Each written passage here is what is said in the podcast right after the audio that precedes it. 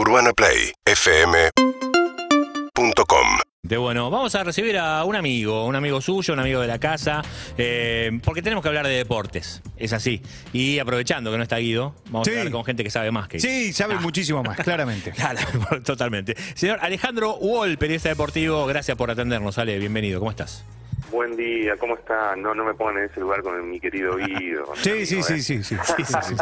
Él mismo lo dice, así que es así. Nosotros estamos solamente te estamos citando a Guido y te llamamos, Ale, para, para hablar del tema Messi. ¿Qué está pasando con Leo Messi ahí en el PSG? Mira, eh, Messi sabemos que dio positivo el 26 de diciembre, había pasado vacaciones y fiestas en, en la Argentina, eh, tenía que esperar un resultado negativo para volver a París, bueno, fue positivo, no pudo volver, se retrasó. Eh, ayer eh, tenía que, se suponía que ya con el nuevo negativo tenía que volver a los entrenamientos con el PSG de Mauricio Pochettino, eso no sucedió, en realidad volvió eh, pero todavía eh, con trabajos diferenciados, ¿no? No, no trabajando con el resto de sus compañeros. Eh, hoy es posible que sí lo haga, eh, pero todavía en duda con, con el, eh, para, para el partido de- del sábado. El, el PSG tiene que jugar el sábado frente al Brest, ya se había, partido, eh, ya se había perdido el partido frente al Lyon Messi. Esto tiene un coletazo, ¿no? Porque a- hay que ver si Messi juega este fin de semana, eh, pero ya eh, tenés eh, a la vista la, la doble fecha de eliminatoria sudamericana Claro. eh, el 27 y el 2 de febrero. Mm, juega la selección, sabemos que la selección ya está clasificada para Qatar 2022 eh, y sabemos también que es un año muy particular porque es al final de- del año tenés, tenés el Mundial y ahí vas a tener que empezar a administrar. Entonces, eh, lo que habrá que estar atento es si Messi ya vuelve y retorna a la actividad con el PSG, si va a estar listo para poder jugar esa doble fecha de eliminatorias con la selección. Chile-Colombia van a ser los partidos. Claro, y después se le viene un mes de febrero tremendo porque el 15 tiene PSG Real Madrid, Champions League, ¿no? Bueno, claro, después se te viene la Champions, Claro. que es el gran objetivo del, del PSG, con lo cual, eh, por eso digo lo de, lo de administrar, te diría hasta no solamente físicamente, sino administrar políticamente la relación Claro. entre la AFA, el PSG, el propio Messi, ¿no? De no tirar la cuerda. Sabemos que Messi vino a jugar a la selección argentina, incluso lesionado, o sea, se recuperó, jugó, jugó unos minutos contra Uruguay, luego se recuperó, terminó jugando como titular, con lo cual el- sus prioridades están ahí, sus prioridades están puestas en Qatar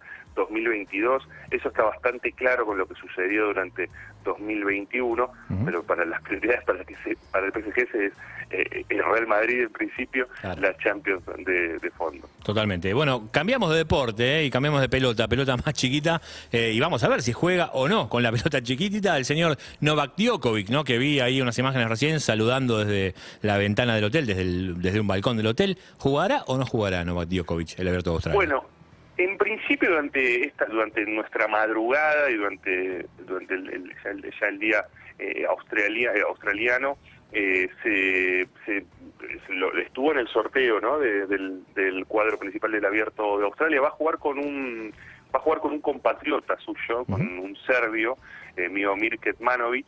Eh, eh, eh, eh, fue, un- fue un- fue una situación extraña porque se fue como posponiendo el sorteo y tenía que hablar el primer ministro australiano, Scott Morrison, y, y entonces se creía que, se, que iba a haber una noticia sobre Djokovic. Sabemos que Djokovic ingresó a Australia por un fallo judicial. Le- lo habían frenado en migraciones, lo mandaron a un centro de refugiados, a un hotel de refugiados, estuvo allí eh, unos días, intentó ingresar, si bien con una sección de la de los organizadores del Open de Australia, eh, sin las dos, sin sus dos vacunas, sin poder explicar por qué, no sé, sin, sin poder dar una explicación médica de por qué no se había dado las vacunas.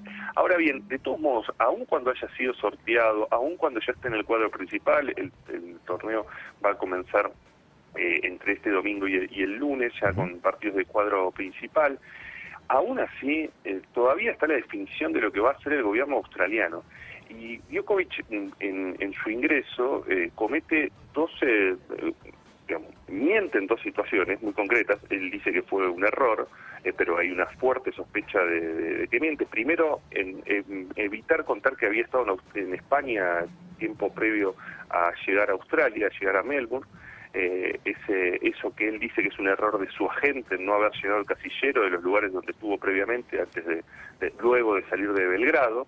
Eh, y el otro tema es un tema bastante complejo que le va a traer problemas en Australia, pero también le va a traer problemas en su país, aún siendo héroe nacional, que es que él dio positivo el 16 de diciembre, no cumplió el aislamiento durante, durante las horas siguientes, él sostiene que él era sintomático, que todavía no tenía el resultado, dio hasta una entrevista con el diario El Equipe de, Francia, y entonces ahora Australia está haciendo esas averiguaciones y está al, a, la, a, la, decisión de si deporta a Djokovic eh, definitivamente, eh, Djokovic si, lo, si lo hace en las próximas horas, Djokovic va a poder apelar todavía, si decide deportarlo a Djokovic o eh, le permite seguir jugando el torneo.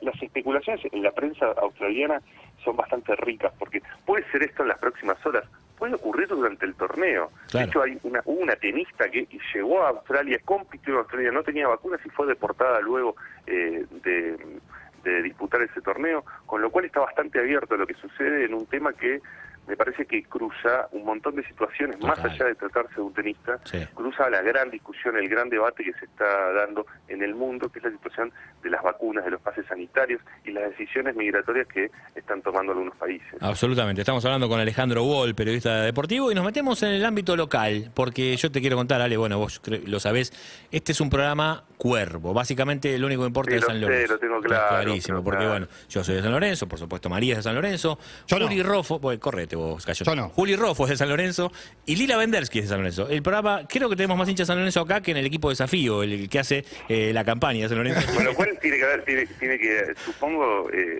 hora de, una hora de San Lorenzo. Por supuesto, y por eso te llamamos porque vimos ahí dando vueltas que Centurión estaría al caer en San Lorenzo o es humo.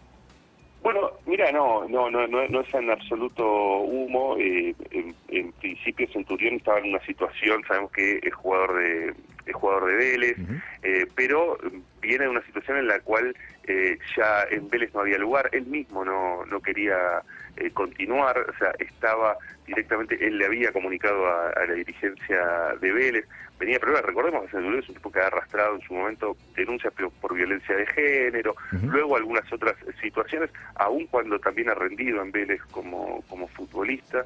Eh, en, el caso de, San Lorenzo, San Lorenzo tiene un enorme tema para poder eh, eh, reforzar jugadores.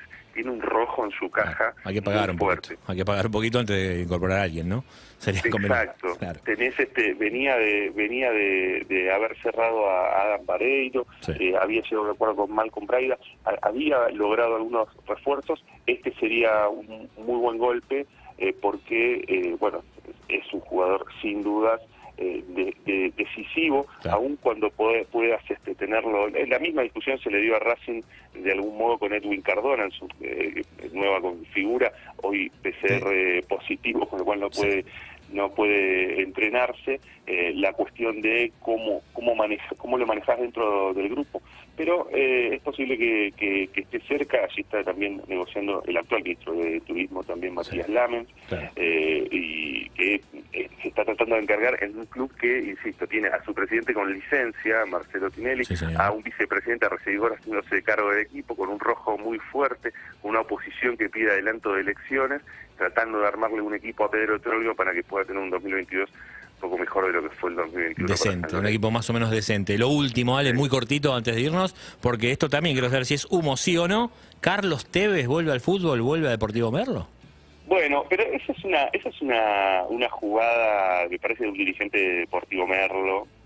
Tevez no tiene ni idea que, va a hacer, sabemos que desde que se retiró eh, está en una situación en la cual eh, se mete un poco en la política de Boca, eh, se, bueno coquetea con poder jugar en alguna situación.